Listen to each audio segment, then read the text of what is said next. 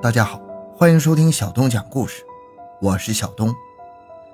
杀人犯刘冬梅，一九八一年出生于河南。她和同案犯前男友王老是郑州某旅游学校的同学。一九九八年，刘冬梅在广州实习的时候认识了已婚的黄某，从此陷入情网而不可自拔。两人一直保持着暧昧关系。两年之后，王朗得知女友刘冬梅与他人有染，于是痛下决心与其分手。但他对刘冬梅感情很深，分手时表示，如果有事一定尽力帮忙。纸包不住火，黄某之妻潘某终于得知丈夫的风流史，于是告诫刘冬梅，让她赶快离开自己的丈夫，不要纠缠不休。刘冬梅听后很不舒服。担心以后和黄某交往会受阻碍，遂生报复之心，报复杀人，抛尸珠江。回到现场，寻找真相。小东讲故事系列专辑由喜马拉雅独家播出。二零零二年八月是广州一年中最为炎热的季节，作为中国的一线城市。广州充满了活力与希望。当夜幕降临时，广州的夜生活才刚刚开始。步行街上人头攒动，而珠江两畔更是有很多市民在边漫步边欣赏美丽的风光。人们都在享受盛世中国的美好时光。此时，广州市白云区茶头广海路海港北街九号。更显得静谧而肃穆。高大的围墙显示这里是一所重地，而院墙上铁丝网显示这是一个禁地。这便是广州市第一看守所。看守所的民警们正在进行紧张的工作，因为明天看守所里有几名犯人要被执行死刑了。为了防止意外，管教民警们比平时紧张了许多。八月十六日早上六点半。管教民警来到监室，带走了犯人刘冬梅。虽然民警们没有告诉刘冬梅是什么信息，然而敏感的刘冬梅已经猜到了结局，自己将要被执行死刑了。因为昨天开始，刘冬梅发现同监舍的在押人员对她特别好，谁家人送来的好吃的都让刘冬梅先吃。晚上洗澡的时候，其他的在押人员都给她帮忙，有的给她脱衣服。有的给他擦身子，有人还打点好菜请他吃。其实刘冬梅在这已经被关押有一段时间了。前一段时间，大家虽然对自己也不错，但没有那么热情。这一天，他明显感到大家看自己的眼光有点不一样。他隐隐感觉到是最高人民法院对自己的死刑复核下来了，自己可能要被执行了。而事实也是如此。管教民警已经告诉他所在监舍的舍长，让他们看好刘冬梅，但是不要告诉他。敏感的刘冬梅实在忍不住了，她问同监舍一个叫美娟的中年妇女，因为两人平时关系比较好。美娟姐，你是不是听到了什么风声？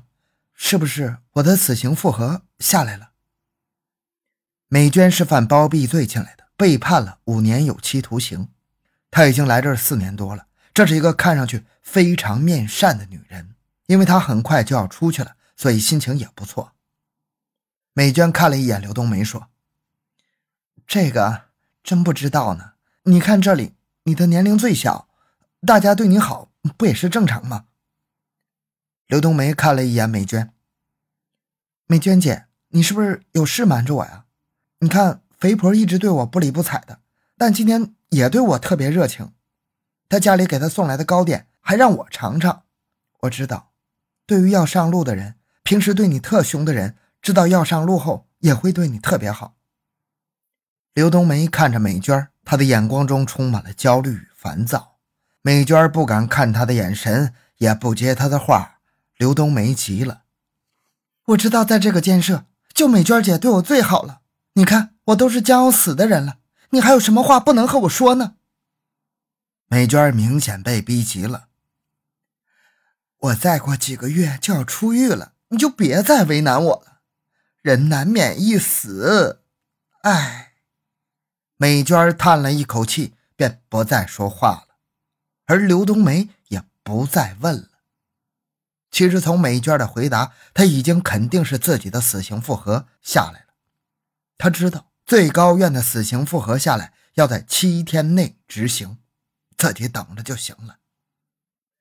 那么刘冬梅到底犯了什么重罪，又为什么会被判死刑呢？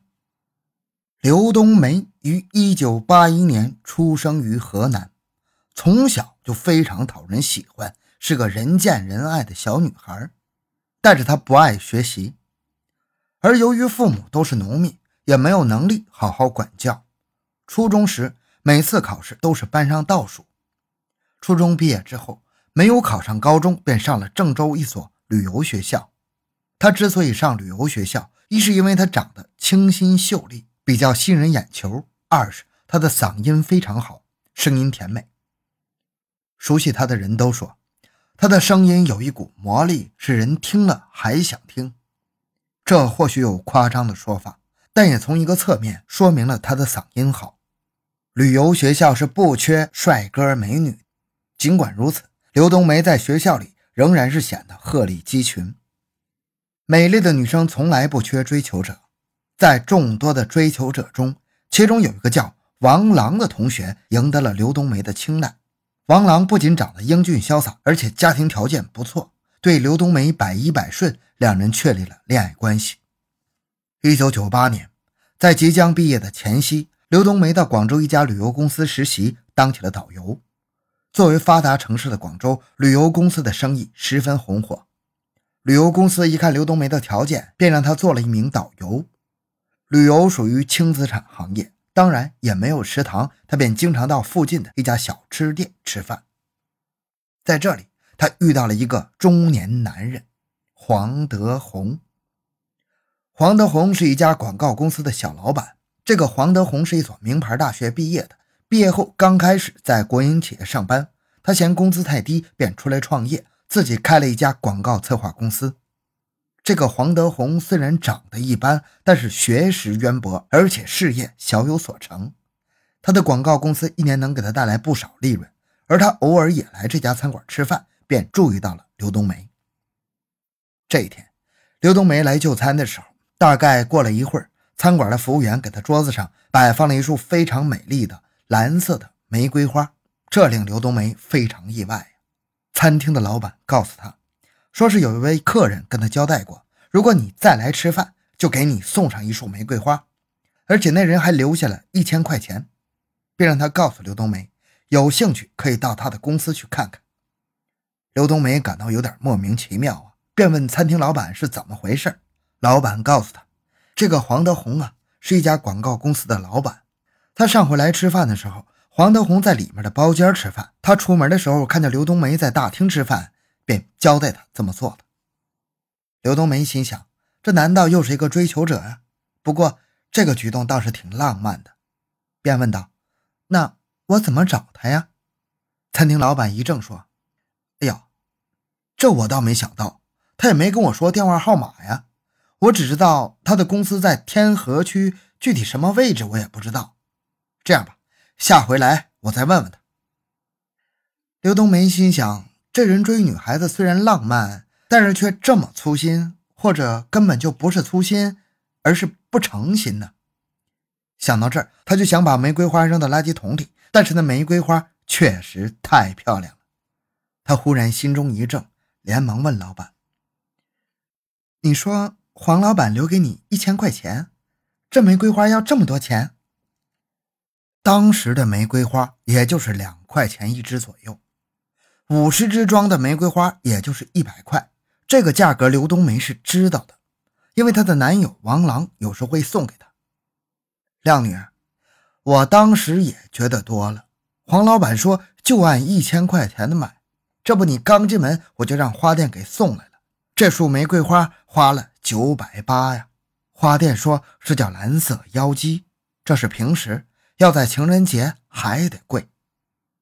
哦，对了。这个花店是黄老板指定的，叫百日鲜花店。刘冬梅哦了一声，她对这些高档的玫瑰花也不懂，但是蓝色妖姬她还是知道的。这么高档的玫瑰花扔掉，确实可惜了。